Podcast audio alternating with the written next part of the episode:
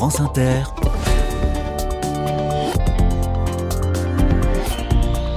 Dorothée Barba. Bonjour à toutes, bonjour à tous. Les carnets sont dans la Creuse cette semaine, cinquième et dernier jour. Besoin de, réconfort peut-être? Allez, j'ai tout ce qu'il vous faut. Je passe d'abord un coup de fil à une psychologue récemment installée dans ce territoire rural en mal de soins, c'est peu de le dire. Et ensuite, on se blottit dans de la laine. Réconfort, vous dis-je. De la laine française. La majorité des éleveurs de moutons en France privilégient le lait et la viande. Et la laine, peu à peu, est devenue un déchet. C'est bien malheureux une association tente de relancer la filière laine en France. Elle est basée, cette association, à Feltin. La Creuse, en effet, a une tradition lainière très forte, intimement liée à celle de la tapisserie. Soyez les bienvenus. Carnet de campagne, le journal des solutions. Nous voici à Vallière, village de 700 habitants, pas très loin d'Aubusson, dans la Creuse, où l'on trouve une caravane singulière. C'est un cabinet de psychothérapie ambulant. Bonjour Marine Lombard. Bonjour. Bienvenue dans les carnets. C'est vous, la psy, qui exercez dans une caravane, psychologue pour enfants et pour adolescents. Vous avez aménagé le véhicule, vous consultez depuis septembre, c'est tout récent. Pour l'instant, la caravane est fixe, hein, mais elle a vocation à se promener ensuite, c'est ça? Alors oui, euh, justement, je voulais un, je voulais quelque chose qui, qui puisse bouger, qui soit euh, mouvant tant dans le, le, le, le, dispositif que dans les possibilités de d'exercer euh, mon métier. Donc pour l'instant la caravane est fixe et euh, je m'étais dit qu'elle pourrait bouger euh, après le premier hiver parce qu'on est en Creuse et qui gèle beaucoup. Mmh. Donc voir un peu comment ça se passe les déplacements, si c'est compliqué ou non. Et en même temps, il y a déjà des projets qui se dessinent autour de mon installation, donc peut-être que elle va peut-être pas bouger de sitôt, je ne sais pas. Est-ce que la caravane a été un choix ou une façon pour vous de trouver un cabinet à moindre coût? C'était un choix c'était vraiment un choix. Euh, c'est ce qui est le début de mon projet d'installation en libéral. C'est que je ne voulais plus euh, dépendre d'une structure. Non pas que j'aime pas travailler en équipe, j'adore ça vraiment. Mais je, le, les injonctions dans les institutions, euh, les les préférences budgétaires aux préférences de soins, je voulais plus dépendre de ça. Ça me rendait malheureuse parce que j'avais l'impression de ne pas pouvoir faire mon travail comme je le voulais et de aussi faire du mal euh, aux enfants à mon détriment. Donc je, je voulais plus du tout dépendre d'une structure. Et la mairie m'a proposé un local gratuitement parce que en fait ici euh, dès qu'on a un projet on nous, on quand même on nous déroule le tapis rouge et j'ai refusé parce que je même ça ça me semblait euh, contraignant je voulais pas qu'on me dise euh, quoi que ce soit sur l'aménagement, sur euh, voilà, je voulais être libre et je voulais surtout créer un espace qui soit chaleureux, lumineux, où on a envie de venir, pas un truc qui ressemble à euh, un hôpital avec des vieux néons là où on se sent observé plus qu'écouté. Voilà, je voulais un endroit où on se sente bien. Qu'est-ce que ça change aux séances, dites-moi, d'exercer ce métier dans un cabinet caravane? Eh bien, euh, même pour moi, il y, a une, y a une forme de liberté euh, même physique. Je suis souvent euh, par terre sur le tapis euh, avec les enfants ou même parfois euh, quand les enfants viennent avec leurs parents, on peut s'asseoir tous ensemble par terre, il y a des coussins, il y a quelque chose d'un relâchement aussi du cadre alors que c'est cadré. Mais il y a une forme de laisser aller, une invitation à poser un peu ses bagages et puis ses codes qui font que souvent quand on n'ose pas se lâcher physiquement, quand on est tout raide sur sa chaise, on n'ose pas non plus se lâcher psychiquement et donc on on va pas au bout des choses. Et puis vous le disiez, c'est beaucoup moins impressionnant, beaucoup moins froid qu'un cabinet dans une institution là encore. Oui, et puis moi j'ai une forme d'émotion aussi à parce qu'il n'y a pas d'isolation dans une caravane. Donc quand j'entends les enfants sortir et dire c'était trop bien, je suis contente. je suis je suis contente parce que je me dis mais euh, voilà, ce que je voulais, c'est casser cette image retort de la psy euh, inquisitrice, quoi, qui vient encore embêter euh, l'enfant qui a déjà un souci, et que là, il trouve un endroit où il se sente bien. Ben, franchement, ça fait 50% du travail, quoi. Dites-moi, quelle est l'ampleur de la désertification médicale dans votre coin de Creuse, le manque de soins et de soins psychologiques en particulier? L'ampleur, elle est, elle est immense. C'est-à-dire que en, j'ai pas forcément de chiffres à donner, mais euh, je peux dire que en trois semaines, mon agenda était plein. Voilà. Il y a une personne à 30 km qui prend des enfants. Sinon, il y a d'autres thérapeutes, mais qui sont pas psychologues, avec qui je peux travailler, qui sont à 30, 45 minutes de route. Mais il y a personne, enfin, il y a personne, non, il y a pas personne puisqu'il y a ces personnes-là, mais, hmm. mais on est très peu, on est très très peu. Mais c'est intéressant parce que, euh, bah, du coup, il n'y a pas du tout de concurrence et il y a une vraie alliance. Et moi, c'est ce que j'aime aussi en ruralité, c'est qu'on est un petit groupe de psy ou de thérapeutes et on se, on se donne les contacts de patients ou on donne les contacts des collègues aux patients quand euh, moi si je reçois les enfants et qu'en fait je sens que c'est les parents qui ont besoin d'aide comme souvent et l'idée c'est de pas remélanger les espaces donc d'offrir un espace aux enfants et puis un espace perso euh, aux parents ben je vais donner le contact de mes collègues. Alors le problème c'est que tous les agendas sont pleins donc ça c'est une autre difficulté. Mais il n'y a pas du tout de concurrence. Il y a une y a une vraie une vraie alliance et ça c'est super chouette pour travailler. Bon, dès le printemps, la caravane se met en mouvement. Alors, vous allez essayer de, de sillonner la Creuse? Eh ben, je, je m'étais dit que je pourrais bouger dans l'idée de que ce soit pas toujours les mêmes qui fassent les trajets, parce que à la campagne, euh, moi j'ai plein de personnes qui font une heure de route pour une consultation, aller, donc après il faut rentrer. Et euh, je m'étais dit, c'est, enfin l'idée que ça serait que ce soit juste dans cette même justesse, j'ai une tarification sur la base du quotient familial ou selon le, coefficient CAF c'est pas le même prix pour les séances et je voulais que en termes de distance ce soit un petit peu pareil, qu'il y ait une forme d'équité. Et j'ai un monsieur euh, qui euh, est venu se présenter à moi avec l'envie d'ouvrir un cabinet pour adultes. Il travaille aussi avec la question des violences et, et ça l'a intéressé ma démarche et ma façon de travailler.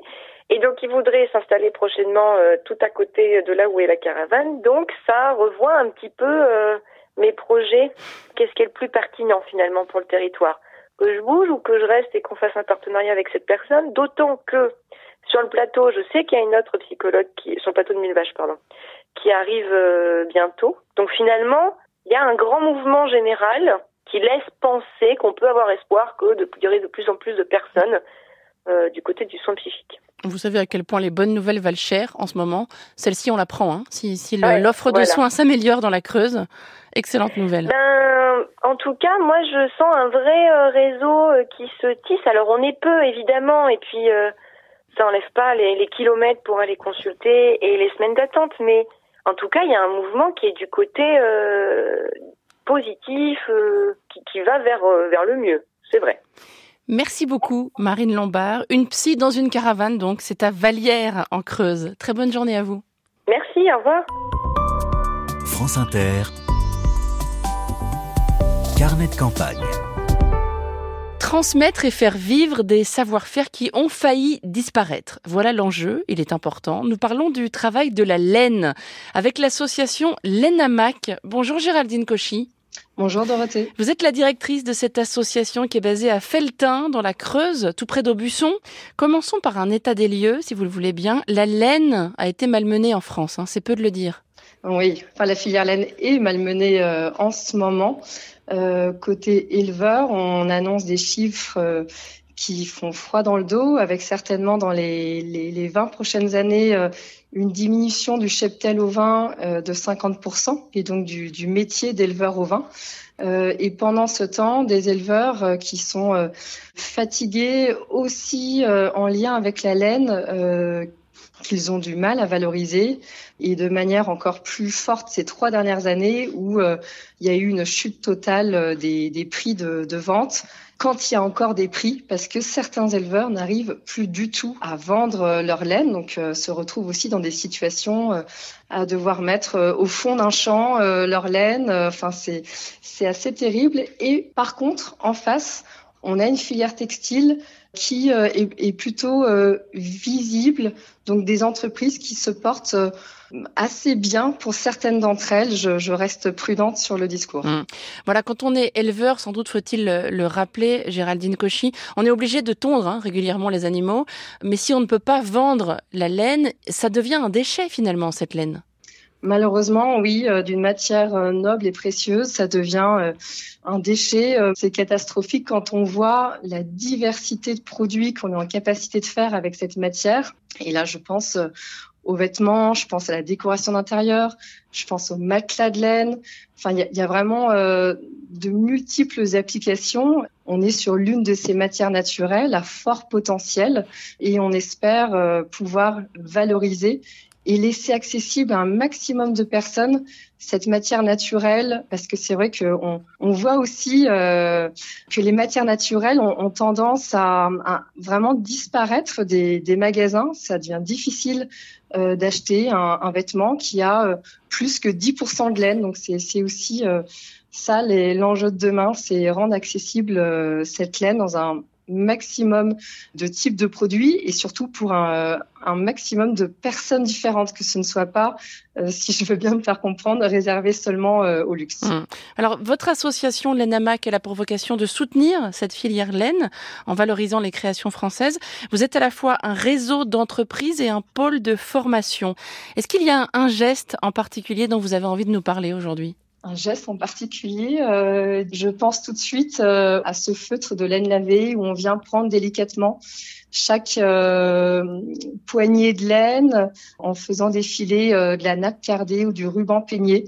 C'est un geste comme ça très euh, hypnotisant quand vous regardez le geste d'une feutrière. Je, je, recommande à tout le monde de s'intéresser à ces métiers rares qui sont des, des métiers de la patience, de l'exigence. Et c'est vrai que euh, c'est à l'inverse de la rapidité de, de notre société mmh. d'aujourd'hui. Vous organisez aussi un événement annuel baptisé Oh My Lane. En quoi ça consiste? C'est une manière là aussi de, de valoriser les acteurs de la filière? Oui, en fait, on ne se contentait pas de former techniquement euh, des, les artisans de, de demain. C'était euh, une frustration pour nous de, de voir passer euh, des artisans doués mais quand on ne sait pas se vendre, euh, et généralement quand on est arrivé à l'artisanat, on ne pensait pas à euh, comment on va se commercialiser, euh, comment on va parler de soi. À un moment, c'est indispensable de sortir aussi de la production et de savoir se montrer. Donc, Mylen a pour objectif d'accompagner une quinzaine d'entreprises chaque année et de les aider à se développer sur tout ce qui est stratégie de marque. Elles ont de fortes valeurs, comment les mettre en mots. Euh, donc on, on, les aide jusqu'à les, les exposer euh, pendant euh, un, une boutique éphémère à Paris, donc qui s'appelle effectivement Oh Mylène et qui a lieu chaque année euh, tout début euh, septembre. Et donc on, on expose leurs œuvres par exemple du mobilier qui va pouvoir mélanger laine et bois. On va présenter euh, du petit objet décoratif, du luminaire, du tapis, bien sûr. Enfin, c'est extrêmement riche, comme je, le disais, euh, en termes d'application. Et puis, on, on, va aussi chercher euh, de plus en plus euh, des fonctions. je pense notamment à, à, la correction acoustique, où on, on, va venir chercher à la fois des esthétiques, des fonctions qui vont pouvoir intéresser les clients et euh, on pousse les entreprises à relocaliser au maximum leur laine, leurs approvisionnements, et on espère à terme pouvoir exposer euh, une vitrine 100% laine française. C'est pas encore le cas aujourd'hui, mais euh, voilà, on y travaille pour que la majorité et peut-être un jour la totalité des produits soient euh, en laine française. Association Laine basée à Feltin dans la Creuse. Merci beaucoup Géraldine Cauchy. Merci à vous. Bonne journée. Au revoir. Au revoir. Et je rappelle que la Nièvre est bientôt au programme. J'attends vos messages hein, sur le site de l'émission pour signaler des gens géniaux et des initiatives formidables à Nevers et dans tout le département de la Nièvre. Les carnets sont là pendant la trêve des confiseurs avec des émissions inédites et ce sera tout doux. Le département du Doubs est à l'honneur la semaine prochaine. Un grand merci à Sophie Hoffman qui prépare cette émission. C'est elle, toute l'équipe des carnets de campagne et vous n'imaginez pas la chance que j'ai de travailler avec elle. Immense merci euh, aussi à Théo de Lobadère qui est à la technique aujourd'hui. Oui, l'approche des fêtes convoque un peu les superlatifs.